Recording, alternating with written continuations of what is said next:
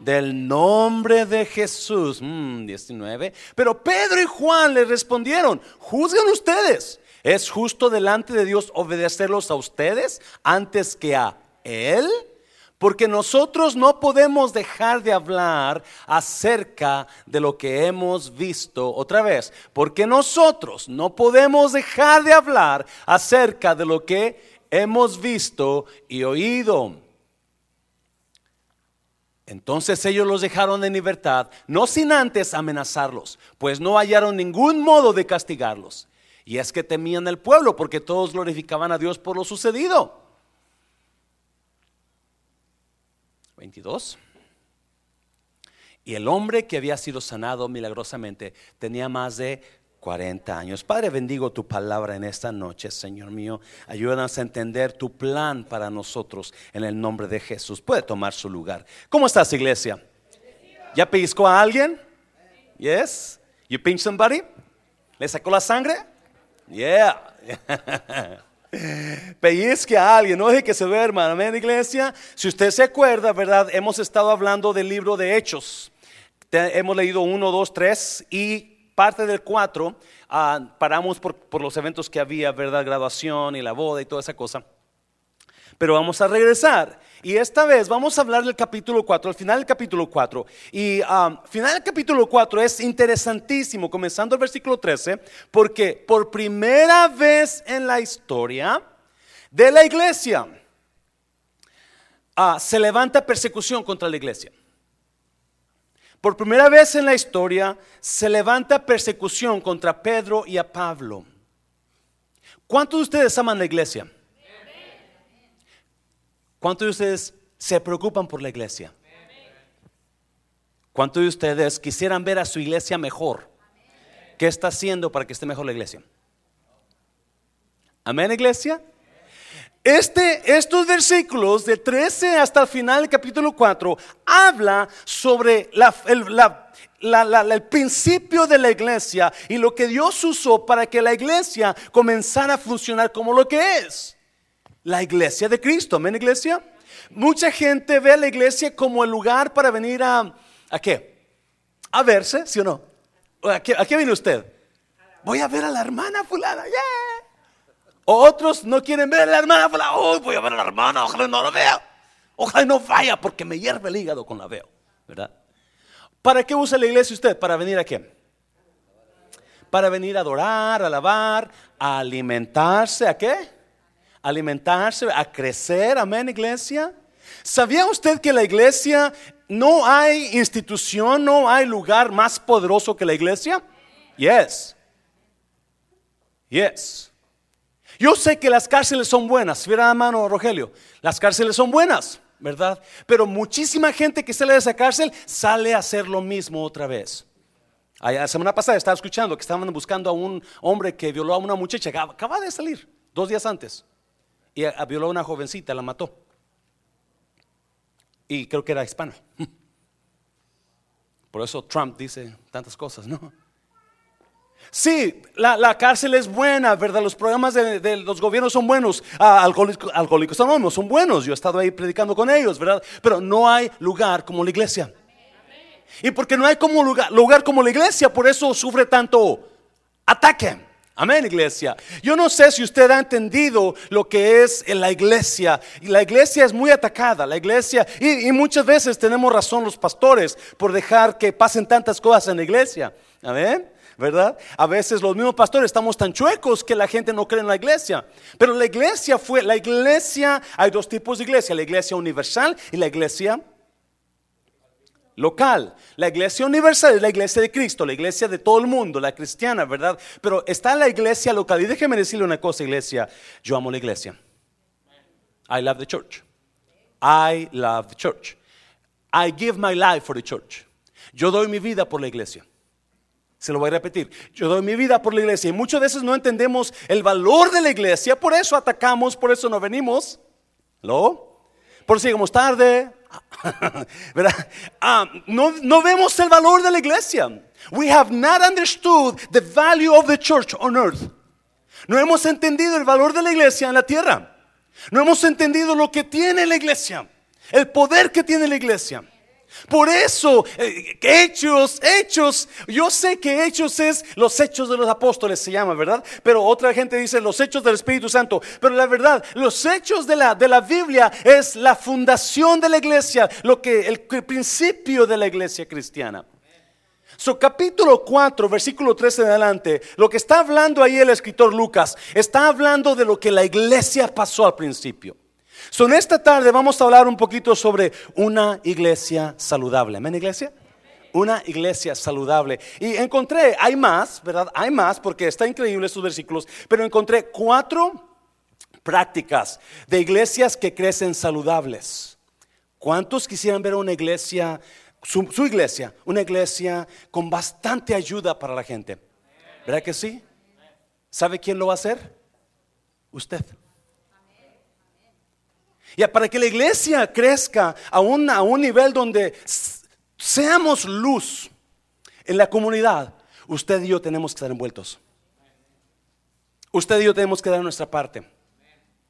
Porque no lo ha hecho. Sí, esa es la iglesia de Cristo. La iglesia de Cristo tiene que, tiene que brillar en la comunidad.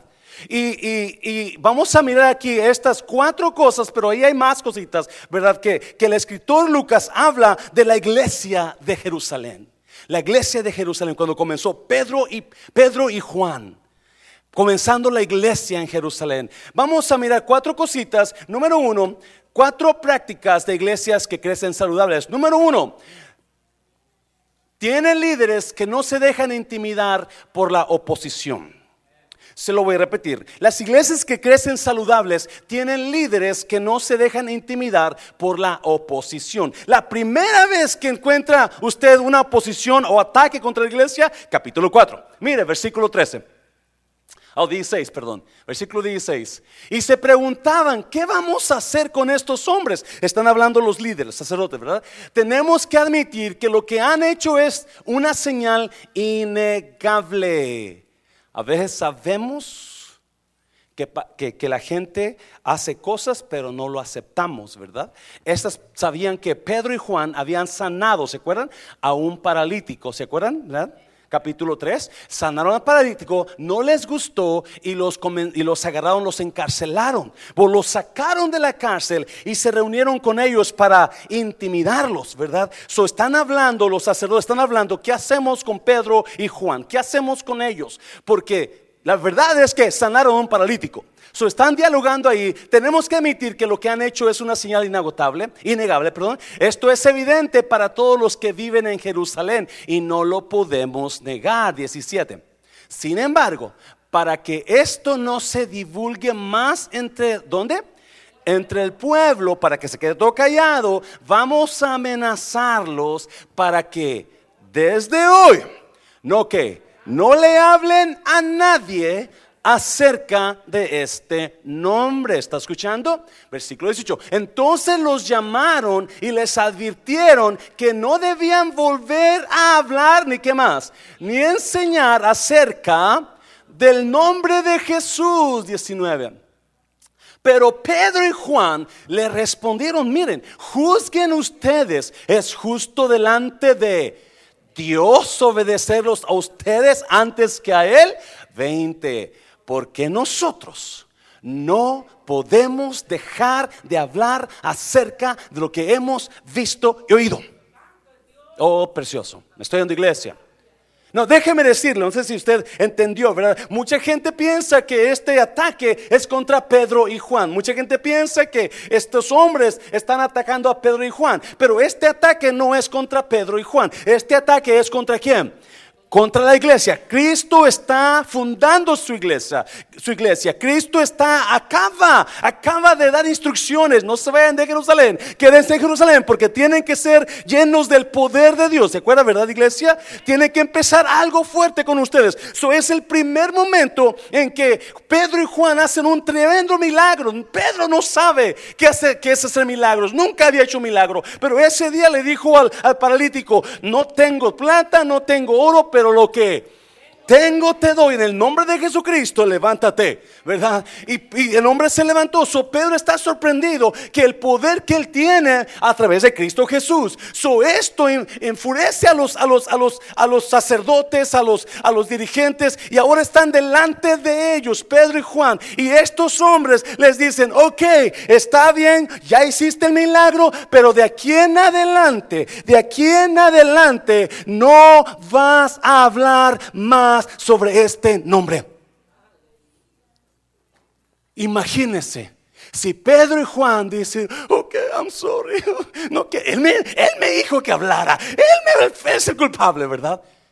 Si ellos dicen, ok, pues lo siento, ya no vamos a, te prometo, mira, mm, ya no voy a volver a hablar nada, porque me vas a meter en la cárcel otra vez. Si Pedro y Juan deciden quedarse callados, quiero que mire el valor de la iglesia en esta noche. ¿Me estoy en la iglesia? Estamos hablando de la iglesia. Si ellos se quedan callados, la iglesia no existiera. La iglesia hubiera quedado, obviamente, quizás estoy exagerando, ¿verdad? Porque déjeme decir una cosa.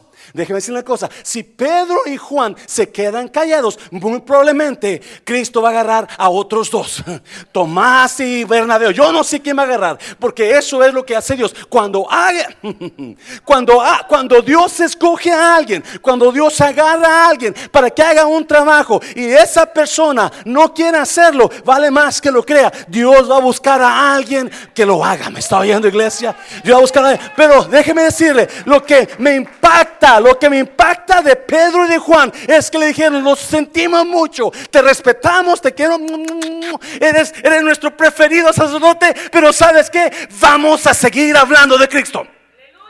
Me está yendo iglesia. No, para que la iglesia crezca sana, saludable y siga creciendo, necesita líderes, pastores, ancianos líderes que no tengan miedo a la oposición. ¿Me está oyendo? Oh, porque va a haber oposición.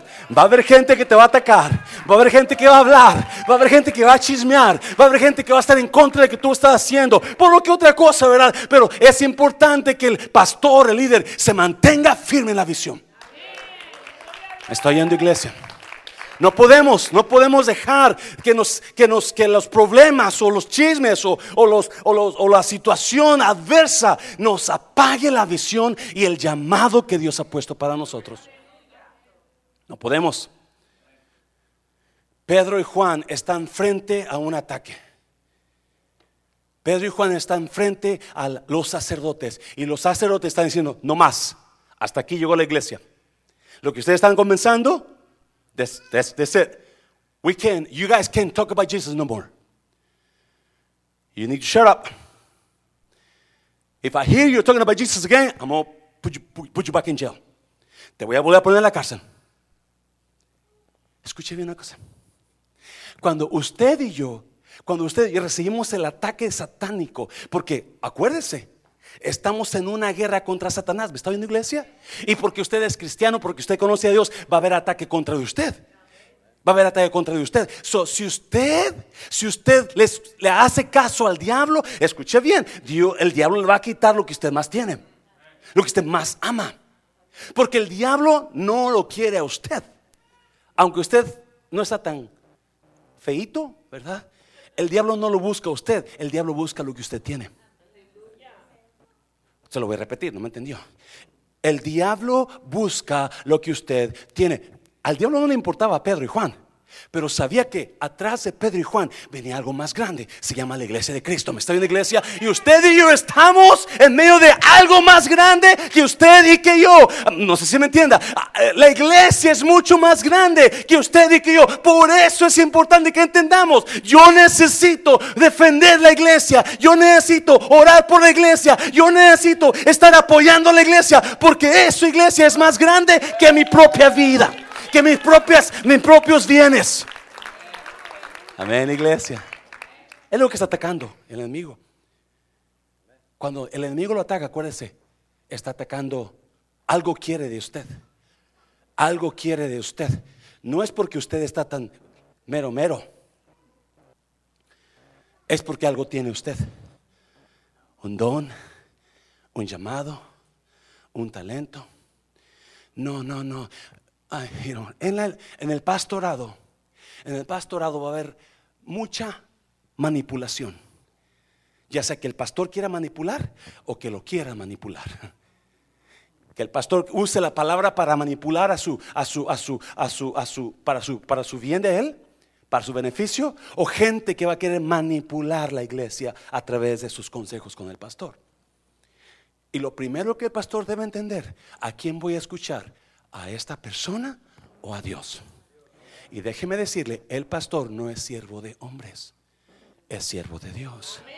No, el pastor va a servirlo a usted, no, entienda. El pastor debe de servirlo a usted. ¿Me está oyendo iglesia? Pero lo primero que tiene que escuchar el pastor es a Dios, no a los hombres. Es lo fuerte, Señor, es lo fuerte, Señor. Mm. Número dos, ¿qué tiene que tener una iglesia? Líderes que estén dispuestos a pagar un precio, no importa la consecuencia. Amén, iglesia. Pedro y Juan dijeron, haz lo que tienes que hacer, nosotros vamos a seguir hablando. Amén. Haz lo que tienes que hacer. We're going to keep on preaching the word. Do whatever you want to do. I'm going to do whatever God told me to do. Amén, iglesia. Gente, líderes que estén dispuestos a defender la iglesia, no a atacar la iglesia. Amén. No hacer carga para la iglesia. Wow. Número dos, número dos. Iglesias que crecen sanas, crecen sanas porque la mano de Dios la respalda. Déjeme decirle una cosa, yo sé que nuestra iglesia no es grande, nuestra iglesia no es grande, pero creo que la mano de Dios la ha respaldado desde el principio. Y si no es más grande es por causa de nosotros, los dirigentes. Diga a alguien, ese pastor no sirve. Dígaselo, ese pastor no sirve. Las iglesias que crecen sanas y saludables es porque la mano de Dios las respalda. Mire, vamos a seguir leyendo versículo 23 al 31. Una vez que fueron puestos en... 23, por favor. Una vez que fueron puestos en libertad, ellos se fueron con los suyos y les contaron todo lo que los principales sacerdotes y los ancianos les habían dicho.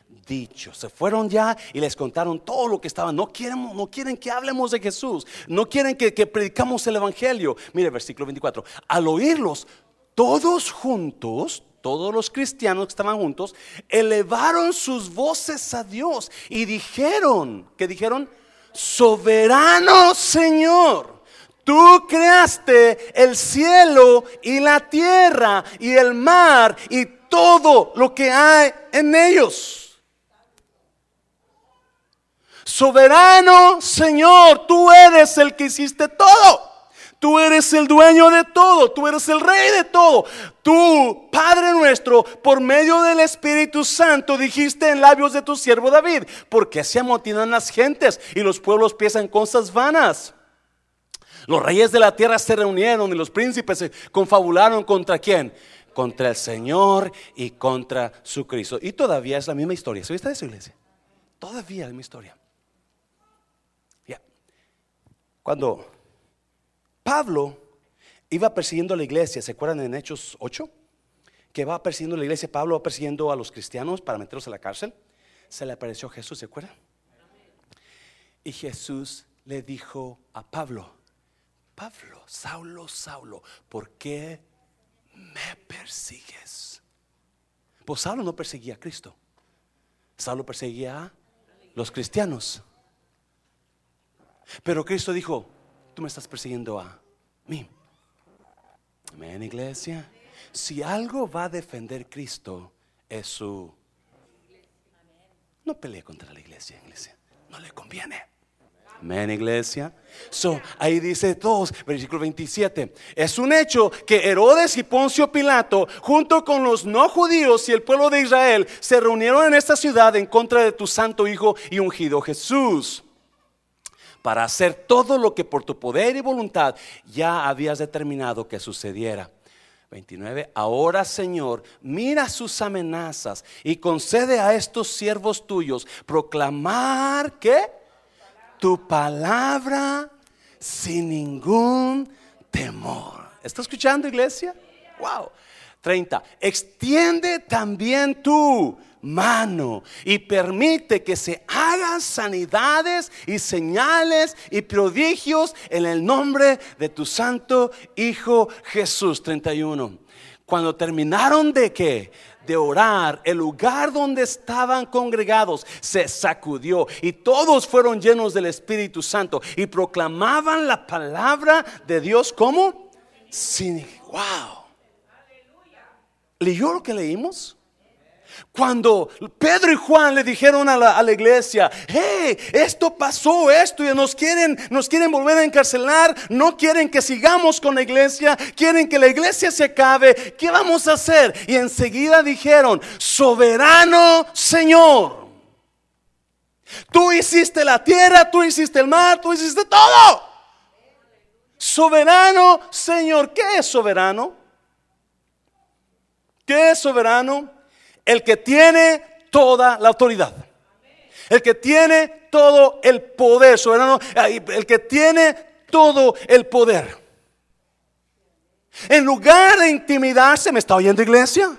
En lugar de intimidarse, estos hombres dijeron, no, no, no, tú tienes todo el poder. Tú eres el que decide. Ellos no deciden, tú decides, Dios. No, la iglesia que Dios respalda es la iglesia que engrandece su nombre en lugar de los problemas. Oh, my God. Me está oyendo iglesia. La iglesia que Dios respalda es la iglesia que engrandece el nombre de Dios en lugar de engrandecer los problemas. Ah, ¿Alguien me oyó, iglesia? Ah, eh, ¿Cómo está? ¿Qué está engrandeciendo usted en esta noche? Es que ese problema que tengo, yo no sé cómo le voy a hacer, yo no sé. Pero es culpa de este viejo panzón. Usted está engrandeciendo su problema. Cuando dice, no sé cómo le voy a hacer, usted está dándose por qué vencido, derrotado. Usted diciendo al problema, tú eres más grande que todo. Usted le está poniendo mucha atención a su problema. Y acuérdese, a todo lo que usted le pone atención, ¿qué pasa con eso? Crece. ¿Ya sabía usted eso? Ya. Plante una plantita y empiece a regarle todos los días. Plante dos. A una regla todos los días, póngala bonita. A la otra no le haga nada. Y yo le aseguro que la que riegue todos los días va a crecer bonito porque le está poniendo. So, estos hombres dijeron, ¿sabes qué, Pedro? ¿Sabes qué, Juan? Vamos a orar. Y vamos a pedirle al soberano Señor, al que es el que tiene todo el poder, toda la autoridad. Él va a abrir camino para usted. El problema que tenemos no es nada porque Él lo decide. ¿me está bien? No lo decide el problema, no lo decide el diablo, no lo decide la hermana, no lo decide el hermano, no lo decide este líder. No, no, Él lo decide. Y siempre que una iglesia engrandezca el nombre de Dios sobre sus problemas, siempre Dios respaldarla. Siempre, siempre, siempre. Si nos preocupamos, yes, we worry about the problems, we do. We don't sleep sometimes tonight. No, no dormimos anoche. En la, en. Pues no dormí anoche. Fui a México el, lunes, me fui tempranito a Puerto Vallarta porque tenía que traer una de mis sobrinas, no podían traerla. Sofía, no, no soy coyote tampoco, lo conozco como si, lo hubiera traído nueve meses aquí, miren. El pastor es coyote, ya sabía algo, miraba en el mal. Ella es americana, tiene su pasaporte americano. Sofía Puerto Vallarta, me regresé ayer y teníamos que ir hasta Norte, Carolina del Norte So, llegamos aquí en la tarde porque los vuelos y llegamos a Carolina del Norte a las 10 de la noche, no había vuelos para acá, so me quedé acostado en el piso de Raleigh Durham, ¿ah? bien frío. so, obviamente dormí muy poquito, pero aquí estamos contentos. Escucha bien, fíjese lo que, fíjese, vamos a, a leer la parte donde ponle el versículo, versículo 24. No, versículo, versículo 30. Versículo 30. Mire, versículo 30. Extiende también tu qué? Tu mano y permite que se hagan qué? Sanidades, señales y prodigios en el nombre de tu qué? Hijo Jesús. En el nombre de tu santo Hijo Jesús. Extiende también tu mano. Déjeme decir una cosa, iglesia. Sin la mano de Dios sobre la iglesia, esto no sirve. ¿Me está oyendo? Si mucha gente quiere operar sin la mano de Dios, olvídese. Olvídelo. No va a funcionar. Tiene que dejar que el Espíritu Santo lleve esa obra. Extiende tu mano. ¿Se pusieron a qué? A orar. Extiende tu mano para que se hagan señales y prodigios y wow. Si ellos miraban más allá de los problemas, me está oyendo iglesia. Ellos miraban más allá de la oposición. Ellos podían ver que algo grande iba a pasar. Ellos pues, lo sentían en ellos. There's something big coming our way. Hay algo que va a pasar. Y déjeme decirle, mientras una iglesia, sí, una iglesia donde Dios, Dios respalda, siempre es una iglesia que deba más allá de lo que es ahora. Ve lo que puede ser, no lo que es ahora. No lo entendió. Una iglesia o una persona que Dios respalda son las personas que ven lo que puede ser, no lo que ahora es. Este hombre no cambia, oh, pero puede cambiar. Y si usted ve que puede cambiar, entonces Dios va a respaldar esa fe. Esta situación no sé cómo va a pasar, pero va a pasar, puede pasar. Es lo que ellos miraron. Ellos no miraron el ataque. Ah, ¿me está oyendo algo? Oh my God. Ellos no miraron la situación. Extiende tu mano y permite que tú hagas milagros, prodigios y señales y esto. Y eso fue lo que pasó. Porque una iglesia miró lo que podía hacer, aunque no lo estaban mirando. Mm, dáselo fuerte, Señor. Dáselo fuerte. Dígale, está bueno. Dígale a alguien, está bueno. ¿Cómo no va a crecer una iglesia saludable así? ¿Cómo no? Con la mano de Dios sobre ellos. Porque cuando la mano de Dios está sobre usted, agárrate chiquito, pero vas para arriba. ¿Me está oyendo? Ah, pero cuando la mano de Dios está contra ti, por favor no hagas nada tonto. Deja que la mano de Dios esté sobre ti, no contra ti. Y ellos oraron. Extiende tu mano extiende tu mano, porque podemos ver lo que no estamos mirando ahora, lo estamos mirando por fe. Estamos creyendo que va a ser. Estamos creyendo que va a haber milagros. Estamos creyendo que va a haber prodigios. Esa es una persona que Dios honra. Dios lo va a respaldar todo el tiempo así. ¿Me está oyendo iglesia? Dígale a alguien, mira lo que no puedes ver. Mira lo que no puedes ver. Míralo. Escuche bien iglesia. Yo llegué a, Vallarta el, viernes en la, el lunes en la noche, en la tarde, y enseguida me llevaron a una casa. Esta casa está endemoniada, necesitas orar por ella. Pum, pum, y a, reprender demonios. Y luego, vamos a otra casa, también la mía, vamos a otra casa. Y a reprender demonios. Al siguiente día le llamaron a una persona que nos llevara al aeropuerto, a un muchacho y era como unas 45 minutos de la casa de mi hermana al aeropuerto ahí en Vallarta. Y este, y, ah, y en la plática, el muchacho me dijo, ¿cómo le hiciste tú para, para tú eres americano, verdad? Y le digo, sí, es un, es un señor, unos cuarenta tantos años yo creo.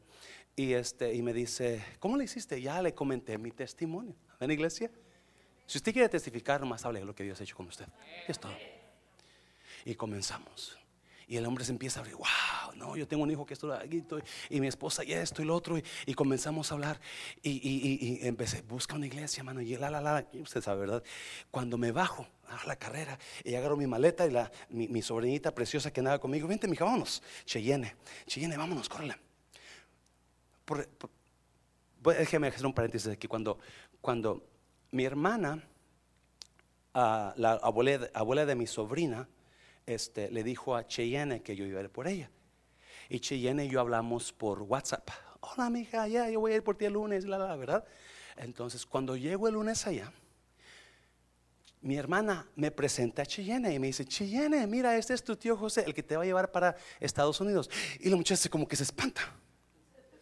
Y como que me miró medio raro y no dijo nada. Hola, amiga, qué bonita está. Y no, mamá Sara. Mm, mm, mm". Y, y ya no dijo nada en toda la tarde.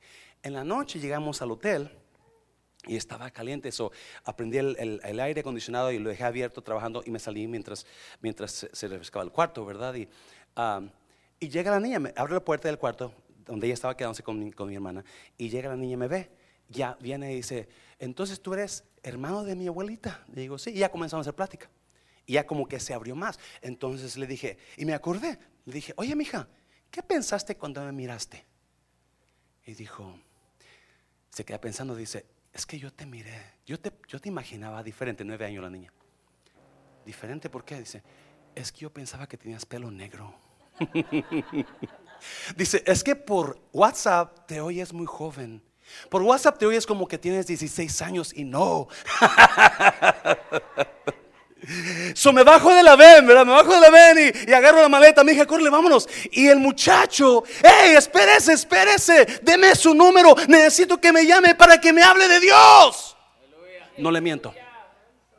Deme. No entendió, ¿verdad? No entendió la necesidad que hay. No entendió la necesidad de la iglesia.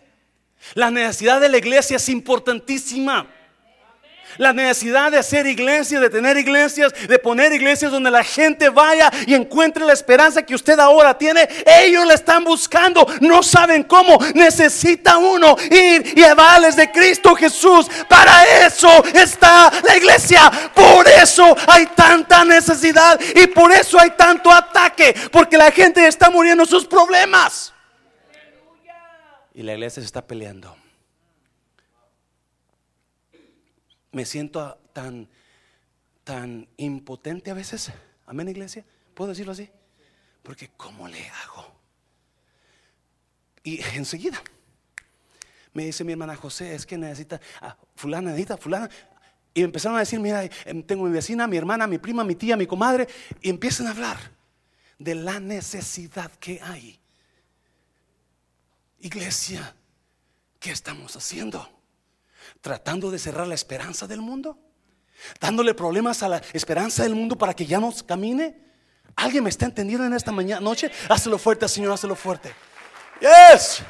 La iglesia es importante. La iglesia, y yo comenzaba a contar los años. Ok, 54, tengo como 20 años. ¿Qué voy a hacer en 20 años? ¿Alguien me está oyendo, iglesia?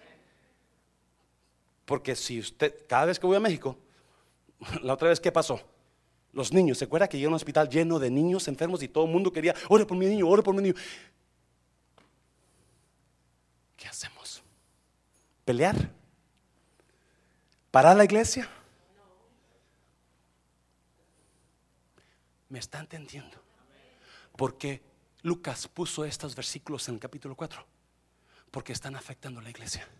Y porque hubo hombres, líderes y una iglesia, una iglesia que comenzaba que vamos a orar para que la mano de Dios se mueva fuerte. Y déjeme decirle, es lo que hizo la mano de Dios. Aleluya. Movió su mano Dios con poder, prodigios y portentos. De eso fuerte, Señor, lo fuerte. Número tres, número tres, rápidamente, vamos. Número tres, practican la unidad. Una iglesia que crece sana, practica la unidad. Mire, todos los que habían creído eran de ¿qué? ¿De qué? Un mismo sentir. ¿Y qué más? De un mismo, wow. ¿Cómo le hago para que nuestra iglesia sea así? Uh, porque yo pienso así, no, pues yo no te creo a ti, yo no.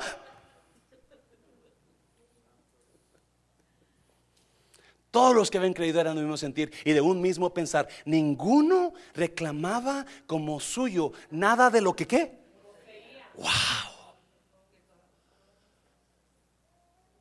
Wow. Es, es mi casa, pero ¿sabes qué? No es mía. Tú puedes usarla. Es mi carro, pero ¿sabes qué? ¿Dónde están las jóvenes? Ah, esa Jaxia y Ashley. Pastor, préstame el carro. Los tres los presté, lo dejaron con las cuatro puertas abiertas, ¿verdad? Salgo todo el día el carro con las cuatro puertas abiertas. ¿Qué pasó? Pero cuando el pastor ama a Haxe y Ashley y a Dania y ahí está, ahí, llévenselo, ándale, llévenselo. Después digo pensando, ¿qué va a hacer mi carro? Está viejito todo golpeado y chocado, pero lo van a chocar más todavía. Todos tenían todo en común. Ninguno reclamaba como suyo nada de lo que poseía, sino que todas las cosas las tenían en común. Eso es la iglesia. Mi sueño es un día poder tener una iglesia donde, donde podamos ayudar a tanta gente que esta iglesia brille. Una cosa que he estudiado de las, de las organizaciones que van para arriba son, es una cosa que he entendido, es que cada organización que pone primero a sus gentes, a sus trabajadores, son organizaciones que van para arriba. Una iglesia que se enfoca en las personas que están, están por lo menos listos para orar por ellos, es una iglesia que va para arriba. ¿Cómo lo hacemos? ¿Cómo lo hacemos? ¿Cómo logramos eso? Capítulo 2 de Hechos tiene la respuesta. Mire, capítulo 2, 44. Y todos los que habían creído, ¿sé qué? Se mantenían unidos. ¡Auch!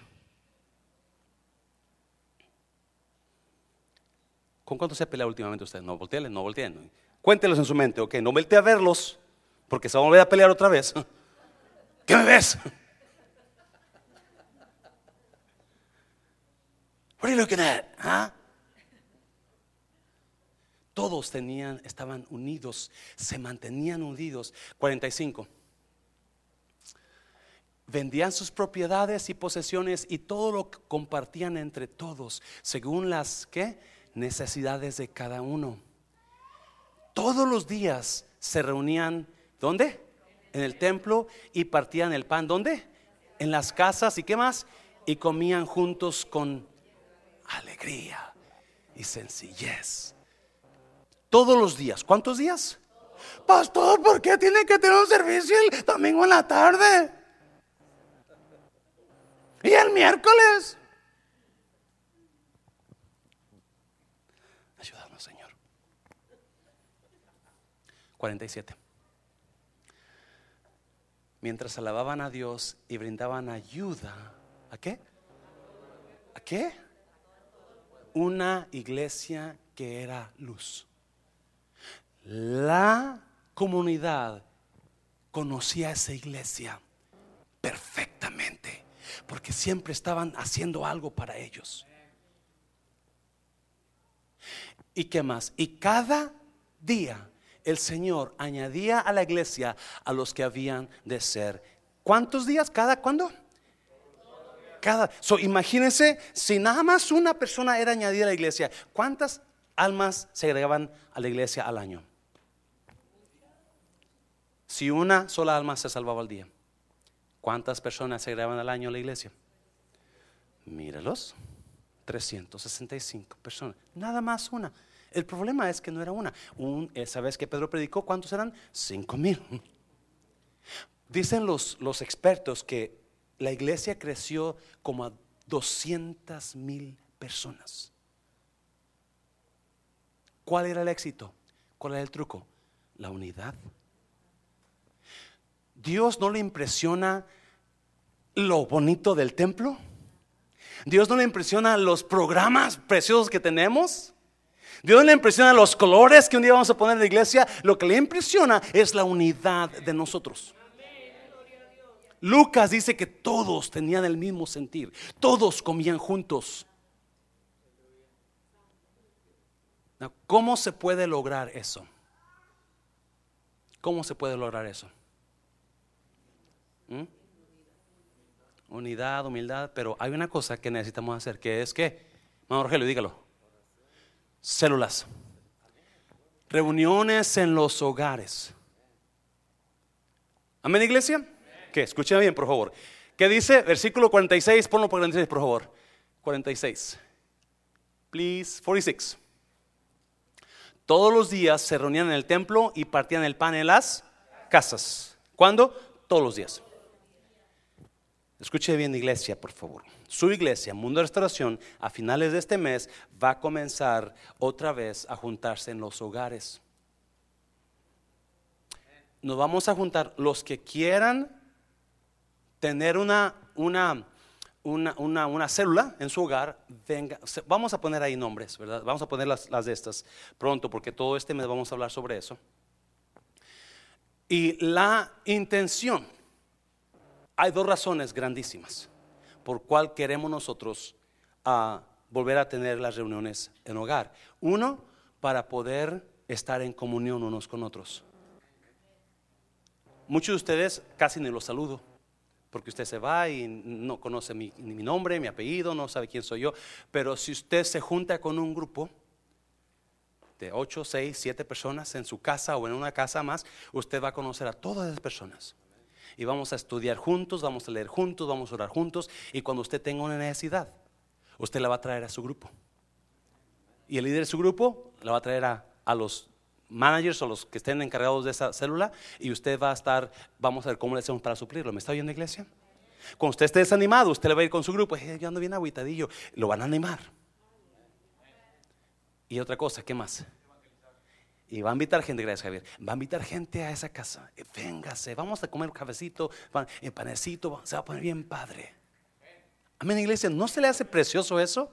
Vamos a comenzar finales de agosto. Por favor, si usted, usted no tiene que ser experto en la palabra, lo que sí tiene que hacer es tomar las clases 101 al 401 y hablar conmigo, amén iglesia, o después ponemos quizás encargados para que hable con ellos, quizás lo que vamos a hacer. Ah, y así escoger a las personas que van a estar encargados de hogares y usted le vamos a dar todo el material.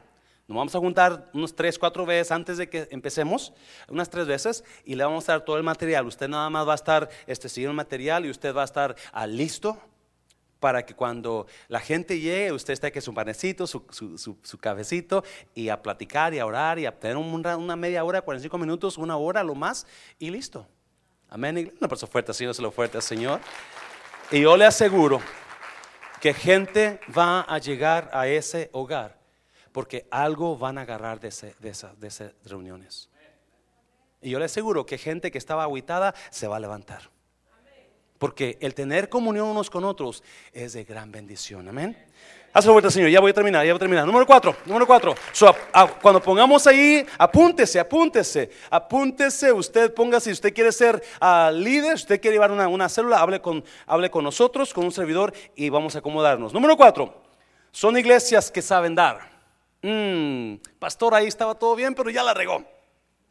Mira, versículo 33 al 37 de capítulo 4 de Hechos. Y los apóstoles daban un testimonio poderoso de la resurrección del Señor Jesús y la gracia de Dios sobreabundaba en todos ellos. Cuando predicaban los apóstoles, ellos tenían un poder increíble en la predicación. Tenían pasión, tenían poder, señales los seguían. Versículo 35. A 34. Y no había entre ellos ningún necesitado, porque todos los que poseían terrenos o casas los vendían. Y el dinero de lo vendido lo llevaban y lo ponían en manos de los apóstoles. Y este era repartido según las necesidades de cada uno. Obviamente, no esté temblando, ya va a pedirme mi casa el pastor. No se le voy a pedir la casa ni su carro. No, no, no. Pero, escuchen. Es más, sigue, sigue el versículo 36, por favor. 36. Fue así como José, un levita de Chipre, a quienes los apóstoles apodaban Bernabé, que significa hijo de consolación, vendió un terreno de su propiedad y entregó a los apóstoles el dinero de la venta.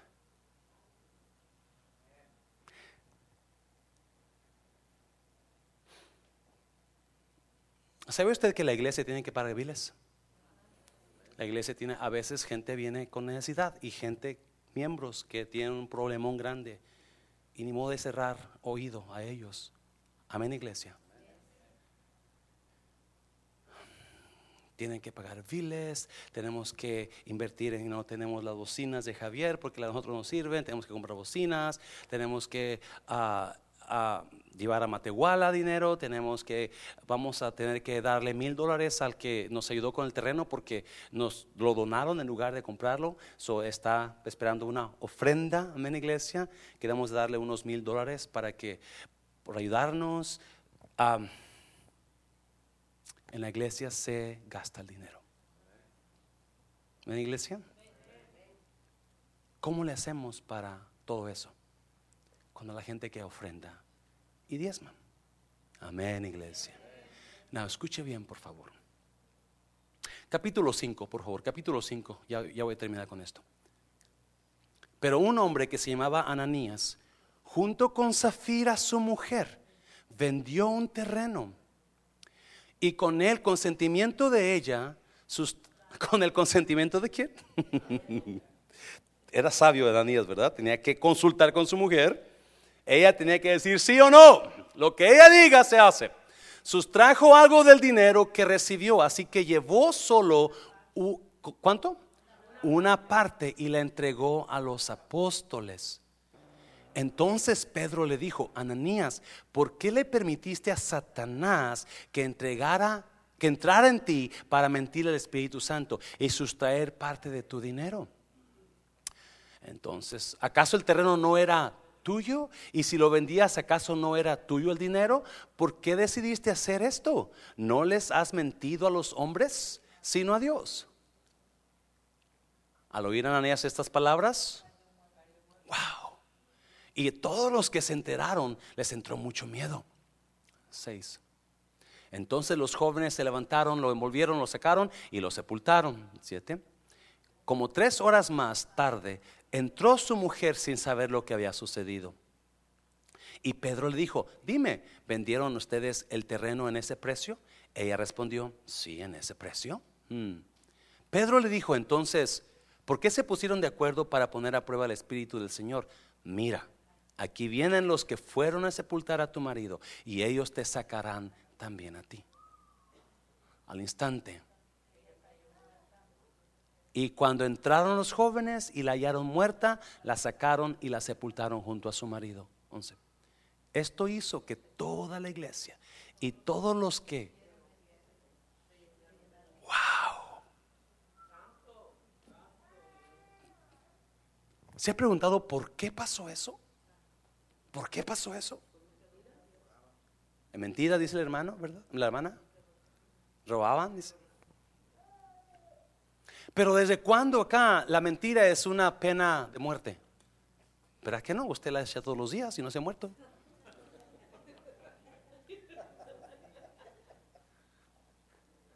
¿Por qué pasó eso? ¿Por qué pasó eso? ¿De qué estamos hablando? De la iglesia, ¿verdad? No, ¿qué está pasando con la iglesia hasta ahora? ¿Qué está pasando? ¿Qué hizo Dios? Sanó a un paralítico.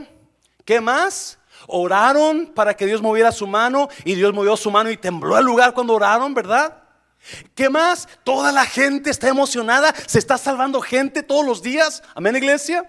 ¿Qué más? sanidades. ¿Qué más? Bernabé vendió la casa y, le dio el dinero a los apóstoles. Bernabé.